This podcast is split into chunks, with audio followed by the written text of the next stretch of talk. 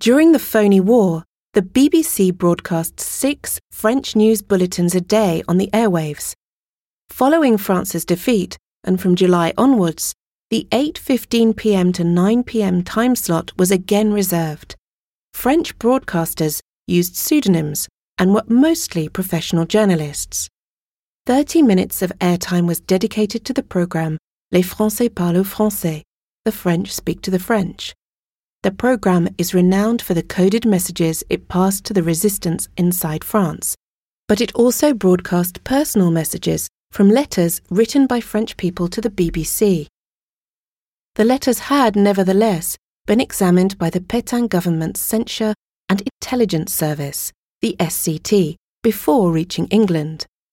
The fact that the letters reached their destination leads us to believe that there were Free France sympathisers among the censors who were taking risks to communicate and liberate the speech of the French people, a form of resistance.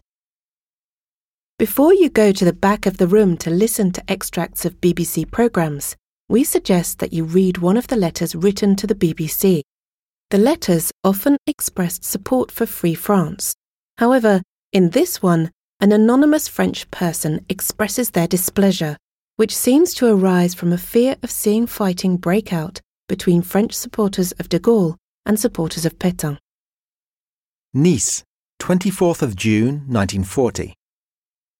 I believe that my duty as a listener is to tell you, especially now, of my feelings about your programme of yesterday evening, broadcast at 10 pm French time. I'm spending money on a stamp to tell you that I found the programme perfectly shocking. By openly preaching the division of the French, by announcing the creation of a French committee in London, under the authority of someone who, if he was not under your thumb, would not go by the name of General, having been dismissed, do you realize that you are playing into the hands of our adversaries?